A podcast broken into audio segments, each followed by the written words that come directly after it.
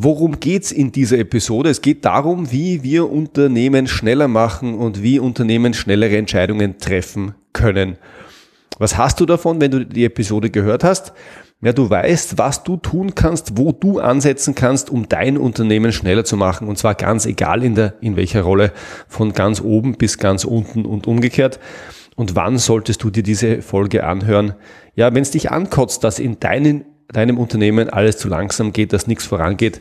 Und das kannst du wieder als Geschäftsführer, als Abteilungsleiterin oder als äh, Experte denken. Und du wirst in jeder Rolle Ansätze äh, dafür kriegen, es aus deiner Position raus zu ändern. Ich bin Georg Jocham. Herzlich willkommen zu einer weiteren Erfolge von Entscheidend besser. Das ist der Podcast für alle, die dafür sorgen, dass in Unternehmen besser und schneller entschieden wird und dass Meetings deutlich kürzer werden, sei es in der Rolle als Entscheider oder aber in der Rolle als Projektmanager oder Experte. Ja, wie werden Unternehmen schneller? Wie treffen Unternehmen schnellere Entscheidungen? Du merkst schon, wir greifen halt heute ein bisschen ein größeres Thema an und das ist, wenn man so will, eine Unterbrechung des, äh, der zehnteiligen Reihe, zehn Gründe, warum Projektmanager und Experten nicht die Entscheidungen kriegen, die sie brauchen.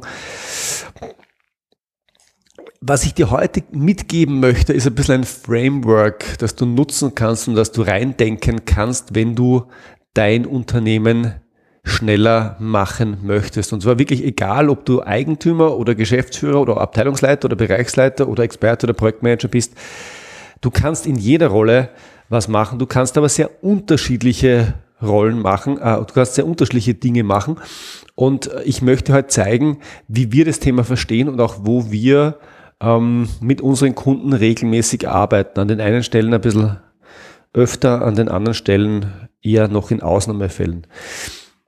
Der Aufhänger ist tatsächlich ein Erlebnis in einem Training. Ich möchte es in Zukunft immer wieder machen, dass wenn, wenn im Training eine spannende Frage gestellt wird, die was auslöst, dass ich die als Anlass nehme, eine Podcast-Episode zu machen. Äh, heute geht's um, ich ändere den Namen. Der hieß nicht so, es ging um den Alexander. Und Alexander hat in einem Training gemeint, ihm gefällt das alles nicht, weil das wäre so eine hierarchische Denke, die unten brauchen Entscheidungen für, von denen oben. Es wäre doch viel schöner, gemeinsam zu entscheiden. Also wir entscheiden gemeinsam im Team, das ist doch viel besser, ist doch viel moderner, das ist, das ist doch viel mehr New Work, das ist doch viel mehr agil und so macht man das doch heute. Und die ähm, muss man jetzt ein bisschen aufpassen, welche Antwort man an der Stelle gibt. Ähm, ich hätte an der Stelle zwei Antworten äh, gehabt. Ähm, sie hat mich aber, die Frage hat mich zum Nachdenken gebracht. Ich gebe in aller Kürze meine Antworten, die ich damals gegeben habe. Die erste Antwort war, naja, unser Training macht ja keine Aussage darüber, wie Unternehmen sein sollen, sondern unser Training macht eine Aussage darüber, was du tun kannst, wenn du die Situation vorfindest, dass du Entscheidungen brauchst. Das heißt, wir trainieren Projektmanager und Experten, was sie tun können, wie sie vorgehen können, damit sie von ihren Entscheidern Entscheidungen kriegen und eben nicht mit einem Arbeitsauftrag und vielen Fragen aus dem Termin äh, geschickt werden. Und wenn du das in einem Unternehmen nicht brauchst, weil ihr, weil ihr kameradschaftlich und gemeinsam in der Gruppe entscheidet, ja, dann brauchst du das Training ziemlich sicher gar nicht, dann bist du einfach kein Bedarfsträger im Unterschied zu ganz vielen anderen. Und das ist auch gar nicht gut oder schlecht, sondern es ist einfach so. Wenn, es, wenn du in einer Situation bist, dass du als Projektmanager oder Experte Entscheidungen brauchst von oben oder von lateral von anderen, dann ist das Training das Richtige für dich und wenn nicht, dann nicht. Und so ist das halt. Also wir machen ja keine Aussage darüber, was gut und was schlecht ist, äh, weil die Welt ändert sich ja auch nicht auf Basis dessen, was wir gut oder schlecht finden. Die ist so, wie sie ist und wir gehen mit ihr um und wir verändern sie in die Richtung, in die wir wollen. Aber wir arbeiten immer mit dem, was ist und dort starten wir. Das heißt, der erste Punkt ist eigentlich ein Missverständnis. Wir, sagen ja nicht, dass es so sein muss. Wir sagen nur, so ist es in vielen Unternehmen und das ist die Lösung. Und das zweite, und da, da musste ich ein bisschen vorsichtig sein, wie ich das formuliere, weil ich kannte oder ich kenne die Organisation, in der der Alexander tätig ist. Und die ist sehr hierarchisch und da wird sehr, sehr viel oben in der Hierarchie entschieden. Und in diesem Sinn ist es ja auch gar nicht die Frage, was man will oder wie man heute entscheidet, sondern die Frage ist, wie die Organisation das macht, weil du kannst ja nicht sagen, ich entscheide jetzt dezentral oder ich entscheide im Bauch der Organisation äh, gegen den Willen des Managements. Also das kannst du schon machen, aber du machst es nicht lang. Und insofern halte ich das mehr für eine akademische Diskussion, wie ich viele Fragen rund um New Work und rund, rund um Agil für eher akademische Diskussionen halte. Mhm. Und mich hat aber die Frage vom Alexander auf ein ganz anderes Thema gebracht, nämlich ich habe mir die Frage gestellt, ähm, was macht Unternehmen eigentlich erfolgreich? Weil es spricht ja vieles dafür, dass dezentral oder dass, dass äh, weiter unten in der Hierarchie entschieden wird. Und ich habe die Frage mal mitgenommen, was müsste denn passieren, damit Unternehmen schneller, also immer unter der Prämisse gut, aber auch schneller entscheiden? Und meine Hypothese an der Stelle ist, und das sieht man auch an sehr, sehr vielen großen und erfolgreichen Unternehmen, Unternehmen sind dann erfolgreich, wenn sie schnell entscheiden. Also das Ganze natürlich auch mit, mit einer vernünftigen Qualität, aber schnell entscheiden ist ein echter Erfolgsfaktor. Und das hat mehrere Gründe. Naja, wenn du Entscheidungen lange hinauszögerst, obwohl es nicht sein müsste, dann äh, verlierst du Zeit, du bist langsamer äh, am Markt, deine Projekte werden langsamer, weil du äh, in nicht wertschöpfenden Prozessen unterwegs bist. Entscheidungsprozesse sind keine wertschöpfenden Prozesse, die erzeugen nichts. Ähm, und äh, es gibt noch einen Faktor, je länger du dich mit Entscheidungen herumschlägst, desto schwerer tust du dir die später auch wieder zu ändern. Das heißt, schnelle Organisationen, die schneller entscheiden können, sind auch besser drin, wieder Entscheidungen zu revidieren. Also es, es spricht vieles dafür, eine Kultur des schnellen Entscheidens in einem Unternehmen zu etablieren. Und dann ist die Frage, wie macht man denn das? Wie macht man denn das? Wie stellt man denn das her? Wie stellt man das sicher, dass Unternehmen tatsächlich schneller werden? Und man, man, kann, man kann jetzt ein bisschen mit, einem, mit, einem, mit der Spaßbrille draufschauen. Ähm, und wir haben in der Beratung früher immer so auf Spaß gesagt, ja, wie, wie wird's besser, schneller greifen?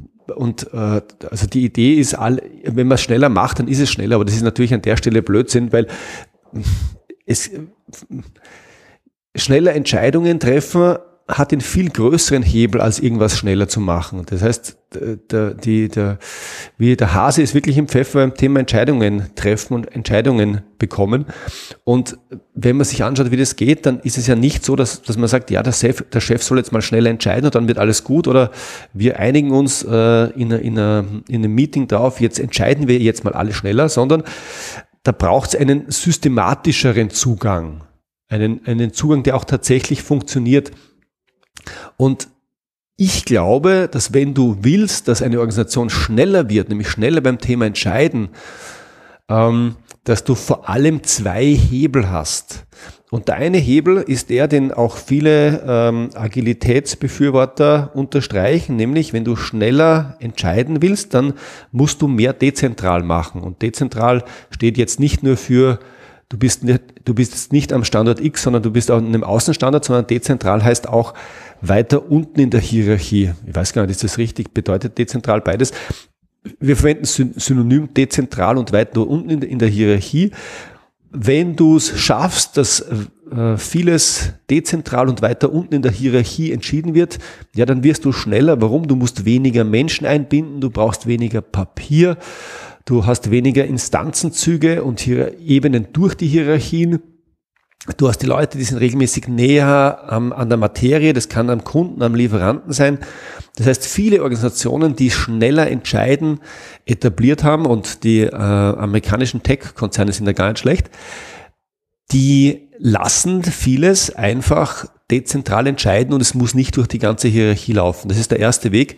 Und der zweite Weg ist der, dass du sagst, äh, äh Entscheidungen, die durch die Hierarchie laufen müssen, aus unterschiedlichen Gründen, die machen wir effizienter. Das heißt, wir schauen, dass die Dinge so aufbereitet werden, dass man nicht in fünf Meetings gehen müssen, sondern dass das in einem Meeting erledigt ist und wir geben uns vernünftige Regeln, die Leute wissen, wie man solche Dinge aufbereitet, die Leute oben wissen, was sie erwarten dürfen. Das heißt, du machst diesen Prozess über die Hierarchien oder zwischen den Hierarchien besser. Und das sind die zwei wichtigsten Hebel. Also entweder du kriegst das Ganze raus und gibst bis es runter in der Hierarchie, ähm, an die Front, wenn man so will, an die Leute, die operativ arbeiten und gibst denen mehr Entscheidungspouvoir, gibst denen mehr Möglichkeit zu entscheiden. Oder aber du schaust, dass der Prozess durch die Hierarchie geölt wird und flüssiger läuft.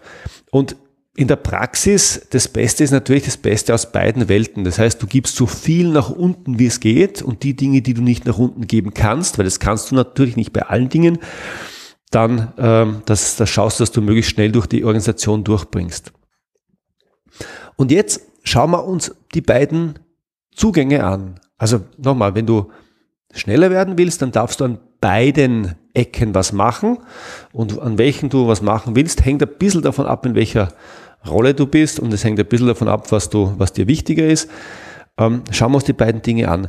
Was braucht es denn, damit Entscheidungen dezentral und weiter unten in der Organisation getroffen werden können? Und dazu braucht es im Wesentlichen zwei Dinge. Es braucht eine Kultur, die das erlaubt und auch eine Kultur, die das einfordert. Das heißt, in Organisationen, wo dezentral entschieden werden soll, muss es erlaubt sein, dezentral zu entscheiden. Ist total offensichtlich. Ja? Also wenn jemand, äh, keine Ahnung, äh, bei einem Lieferanten über 10.000 Euro entscheiden soll, aber nur ein Pouvoir von 7.000 Euro hat, ja, dann kann er es nicht und dann muss er auf die nächste Hierarchieebene äh, oder auf die nächste Hierarchiestufe gehen. Das heißt, Organisationen, die gut drin sind, dezentral zu entscheiden, geben den Leuten Pouvoir, Entscheidungspouvoir, das hat was mit Wertgrenzen, aber auch mit, äh, mit, mit Geschäftsfällen zu tun, wenn man so will, ähm, damit die das auch dürfen. Das ist das eine. Und das zweite, und das ist nicht zu unterschätzen, man muss diese dezentralen Entscheidungen auch einfordern. Und der zweite Teil ist häufig wichtiger als der erste, weil ein Mitarbeiter, der schlau ist, wird sich im Zweifel immer nach oben absichern, weil wenn ich die Absicherung von oben mit dabei habe, dann bin ich im Zweifel safe. Das heißt, auch wenn ich die Entscheidung treffen kann, dann werde ich als jemand, der in Konzernen geschult ist, im Zweifel immer noch mal die Schleife mit meinem Vorgesetzten und vielleicht noch eine Ebene höher drehen, um mich zu vergewissern, dass das auch der richtige Weg ist. Dann bin ich auf der sicheren Seite. Und Organisationen, die wollen, dass dezentral entschieden wird, die müssen das unterbinden. Nochmal, Organisationen, die wollen, dass dezentral entschieden wird, dann muss der Chef oder derjenige, an den es herangetragen wird, dann sagen, nein, ich entscheide dir das nicht. Du hast mein Vertrauen, dass, dass du es gut machst und du entscheidest es jetzt. Und das ist unglaublich schwierig, weil es bedeutet natürlich als Entscheider, dass viele Entscheidungen gar nicht mehr zu dir kommen. Und das kann auch passieren, dass dein Tag irgendwann oder dein Kalender irgendwann ein bisschen leer wird, weil die Leute ja das, die Dinge alle selber machen und nicht mehr zu dir kommen. Und ähm, ich habe das durchaus schon erlebt, dass dann irgendwann äh, die Entscheider die Dinge wieder an sich gezogen haben, um sich auch wieder wichtig fühlen zu können, weil es kommt viel bei mir am Tisch.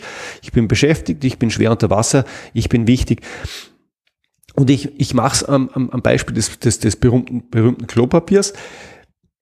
Ja, äh, äh normalerweise äh, braucht es nicht viele Hierarchiestufen, um zu entscheiden, ob der Konzerneinkauf zweilagiges, dreilagiges, vierlagiges oder 5000-lagiges Klopapier einkauft. Das kann der selber entscheiden. Ja, da muss man auch kein großer Experte dafür sein. Aber in vielen Organisationen geht das über mehrere Hierarchieebenen und alle wollen mitreden. Eh klar, bei Klopapier kennt jeder aus, da hat jeder persönliche Erfahrungen.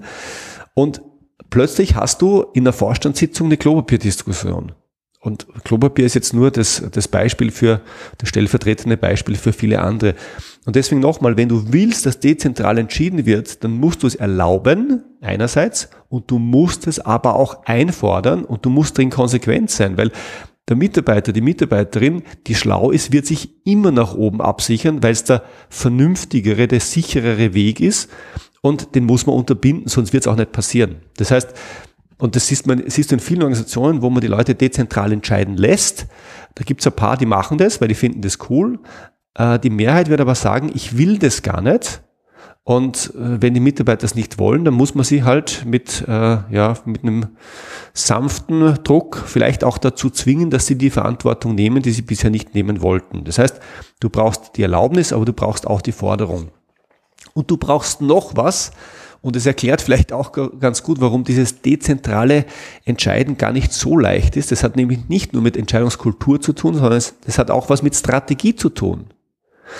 Und Strategie ist nichts anderes, also jetzt über Strategie kann man lang und breit diskutieren und wahrscheinlich mache ich da auch nochmal eine Episode, was eine entscheidungsfreundliche ähm, Strategie sein könnte. Aber tatsächlich eine, eine, ähm, eine Strategie ist im Idealfall eine, eine Aussage, ein Dokument, das dir dabei hilft, Entscheidungen zu treffen. Das heißt, eine Strategie sollte handlungsleitend sein. Wenn du vor einer Entscheidung stehst und du schaust die Strategie an, dann ist die Strategie dann gut, wenn du jetzt weißt oder besser weißt, wie du entscheiden sollst. Und äh, viele Strategien, die man so sieht, natürlich werden auch nicht alle Strategien öffentlich, aber viele Strategien, die, so, die so, du so siehst, leisten das überhaupt nicht. Weil da steht zum Beispiel drinnen, unsere Strategie, wobei es ist ja keine Strategie, man hört es halt als Strategie, wir wollen Marktführer werden und wir wollen unsere, Profitali äh, unsere EBIT-Marge auf 20 Prozent erhöhen. Und dann bist du im Bauch der Organisation und fragst dich, aha, und was heißt das für meine Entscheidung, ob ich den Lieferanten nehme oder nicht nehme? Und du merkst, das eine hat mit dem anderen vielleicht was zu tun, aber das ist so weit auseinander, dass du den Zusammenhang gar nicht herstellen kannst. Und das ist in dem Sinn dann eine schlechte äh, Strategie, weil sie nicht handlungsleitend ist, weil sie dir keine Guidance, keine Unterstützung dabei gibt, eine Entscheidung zu treffen. Und äh, wieder total banales Beispiel wenn du im Projektgeschäft bist und du hast einen Kunden, mit dem es echt schwierig ist. Das heißt, du hast einen verhaltensoriginellen Kunden und der sorgt dafür, dass, dass, dass das Projekt regelmäßig oder das Projekte regelmäßig unter Wasser sind. Das heißt, du hast Overdraft, weil du ganz viel Nacharbeiten hast und du würdest den Kunden eigentlich sehr gern am Markt zur Adaption freigeben. Und, und du sagst, den Kunden wollen wir nicht mehr, der ist, der, der ist nicht profitabel. Dann ist die Frage, darfst du das dezentral entscheiden? Was, was sind die Maßgaben dafür? Welche Kunden ähm, äh, welche Aufträge machen wir, welche machen wir nicht. Ähm, und eine Strategie gibt es vor und in den meisten Unternehmen hast du da keine klare Guideline, sondern da heißt dann meistens, wir machen opportunistisch, wenn ein Kunde was will, dann machen wir das äh, und wir schauen erstmal, ob es vielleicht was wird. Also sehr, sehr opportunistisch und häufig ist es nicht nur eine opportunistische Strategie, sondern dieses dezentrale Entscheiden wird auch ähm, zentral ausgehoben. Das heißt, wieder, ich bin ein bisschen in den Klischees, äh, wir, wir sagen, lieber Kunde, such dir doch bitte einen anderen Lieferanten und äh, der Kunde geht mit, mit dem Geschäftsführer Golf spielen und sagt, was ist mit deinen Leuten los, die wollen nicht mehr für mich arbeiten und dann gibt es das Donnerwetter und den Einlauf, weil seid ihr wahnsinnig, das ist unser bester Kunde. Also da, da kommen ganz viele Dinge zusammen. Also in dem konkreten Fall haben wir, haben wir beides. Wir haben äh, eine keine Strategie oder keine gute Strategie. Und wenn wir eine haben, wird sie nochmal durch die Kultur overruled, beziehungsweise die Kultur steht dagegen. Und deswegen, es ist überhaupt nicht leicht, eine dezentrale Entscheidungskultur zu etablieren, weil du, wie gesagt, beides brauchst. Du brauchst die Kultur. Erstens, ihr dürft, zweitens, ihr müsst. Und du brauchst auch eine eine Guideline, die es erlaubt, den Leuten dezentral zu entscheiden. Und vielleicht noch ein Gedanke, aber dafür ist wirklich vielleicht in einer, in einer eigenen Episode mal Platz. Das ist auch nicht bei jedem Geschäftsmodell gleich einfach. Wenn du beispielsweise einen Vertrieb hast und der hat eine klare Ansage, was der ran schaffen soll und der hat, da gibt es auch keinen, einen, keinen Abstimmungsbedarf mit irgendeinem anderen, mit einer anderen Abteilung, dann kann der Vertrieb sehr, sehr selbstständig entscheiden und muss eigentlich mit niemandem irgendwann reden. Wenn der aber in äh, eine, äh, wenn der aber Rücksicht nehmen muss, was die Produktion gerade am Laufen hat auf ihren Produktionslinien, wenn der Rücksicht nehmen muss auf das, was gerade im Marketing läuft, wenn der Rücksicht nehmen muss und so weiter und so weiter und so weiter, dann kann der sehr viel weniger selbstständig entscheiden, was er macht und was er nicht macht. Und ähm, in dem Sinn ist, ist dieses dezentrale Entscheiden ist sehr oder ist einfacher umzusetzen bei klar strukturierten und abgetrennten Geschäftsmodellen mit, mit, also mit sehr unabhängigen Geschäftsbereichen und Abteilungen. Und es ist sehr, sehr schwierig bei verwobenen Geschäftsmodellen. Also ich, mein, mein ultimatives Beispiel, auch einer meiner ehemaligen Arbeitgeber, sind die österreichischen Bundesbahnen. Da hast du eine Vielzahl von Gesellschaften, die voneinander abhängig sind und der Abstimmungsbedarf ist irrsinnig groß und es führt nicht nur dazu, ja, dass das Ganze ein bisschen ein ja, nicht rasend bewegliches Unternehmen als Ganzes ist, sondern es führt auch dazu, dass ganz viele Entscheidungen einfach nicht dezentral getroffen werden können, weil die so viele Auswirkungen in alle möglichen Richtungen haben. Und deswegen nochmal, es ist nicht einfach, ein Unternehmen so aufzustellen, dass es dass du dezentrale Entscheidungen als Kultur etablieren kannst, einfach deswegen, weil du sowohl den kulturellen Aspekt hast als auch den strategischen Aspekt.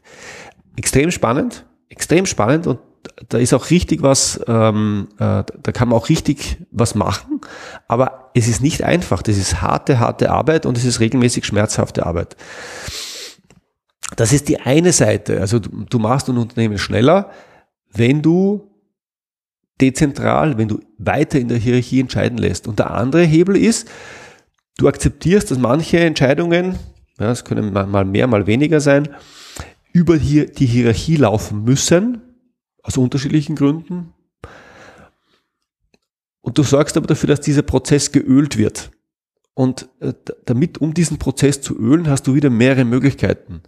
Nämlich du kannst äh, den Leuten im Bauch der Organisation ein, ein Skill mitgeben, das lautet, Entscheidungen vorbereiten können. Also Entscheidungen so vorbereiten, dass Entscheider rasch und verbindlich entscheiden. Und das ist, ja, äh, ich wiederhole es eh immer wieder, das ist das, was wir sehr, sehr häufig machen. Das heißt, wir zeigen Projektmanagern und Experten, wie sie Entscheidungen so vor- und aufbereiten, dass sie äh, in Entscheidungstermine gehen und nicht mit vielen Fragen ohne Entscheidung und mit einem Arbeitsauftrag rausgehen und um einen Folgetermin betteln müssen, sondern dass die ja äh, nach kurzer Zeit aus dem Termin mit einer verbindlichen Entscheidung rausgehen.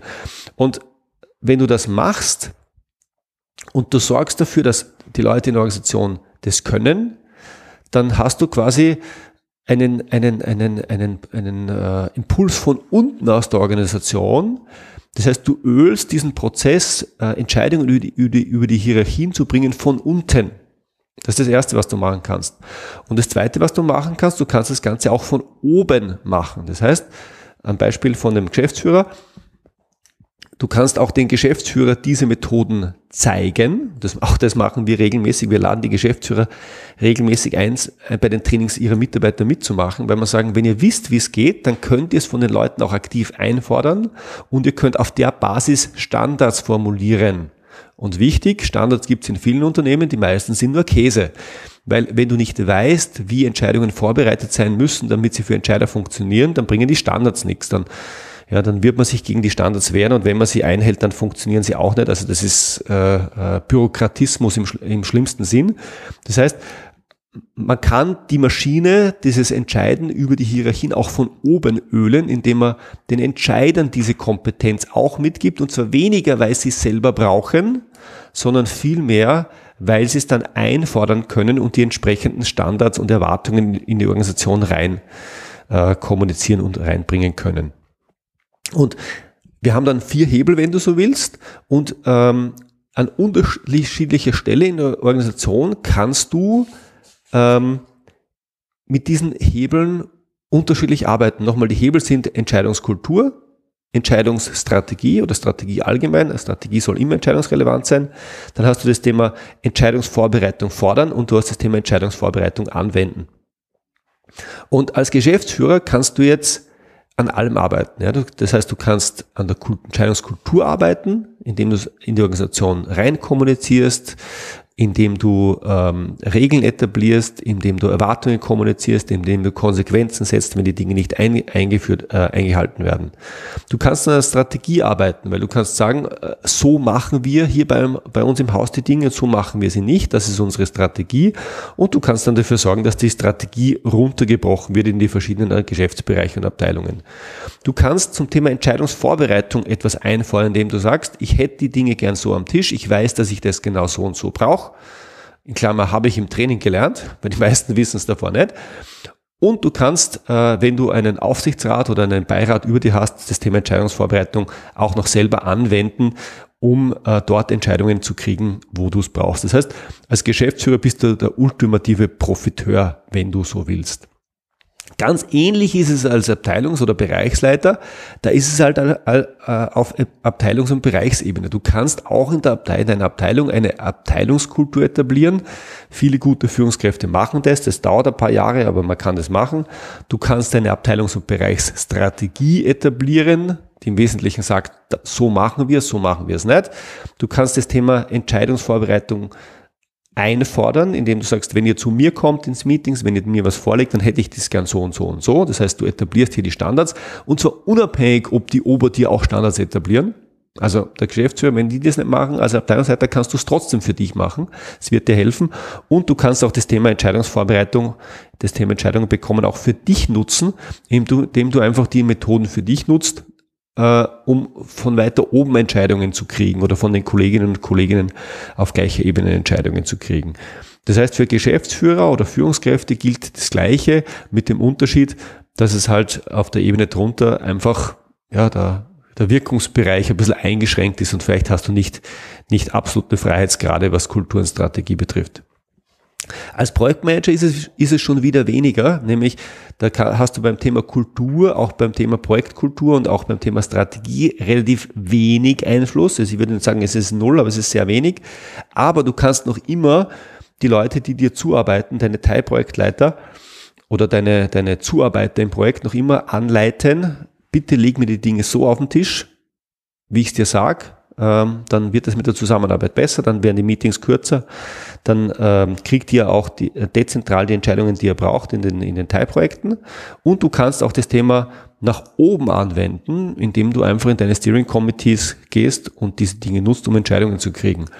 Das heißt, da bist du auch ähnlich wie der Abteilungsleiter in der Sandwich-Position, nämlich du kannst dir von unten die Dinge so vorlegen lassen, wie du sie brauchst, und zwar wieder zum Vorteil aller Beteiligten, nicht nur dir selber, auch der Mitarbeiter, und ähm, du kannst sie nach oben so durchreichen, dass du Entscheidungen kriegst, wieder zum Vorteil aller Beteiligten.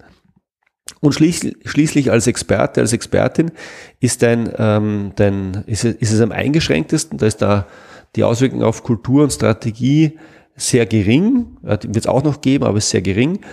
Das Thema Entscheidungen, Vorbereitung oder Entscheidungen auf eine gewisse Art und Weise einfordern, das Thema gibt's nicht, weil du äh, an dich berichtet niemand, der dich um Entscheidungen bittet.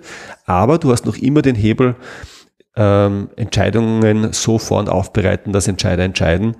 Äh, und damit ölst du, wenn du so willst, die Organisation von unten und nützt dir selber, weil du die Entscheidungen kriegst, die du brauchst und eben nicht regelmäßig warten musst. So.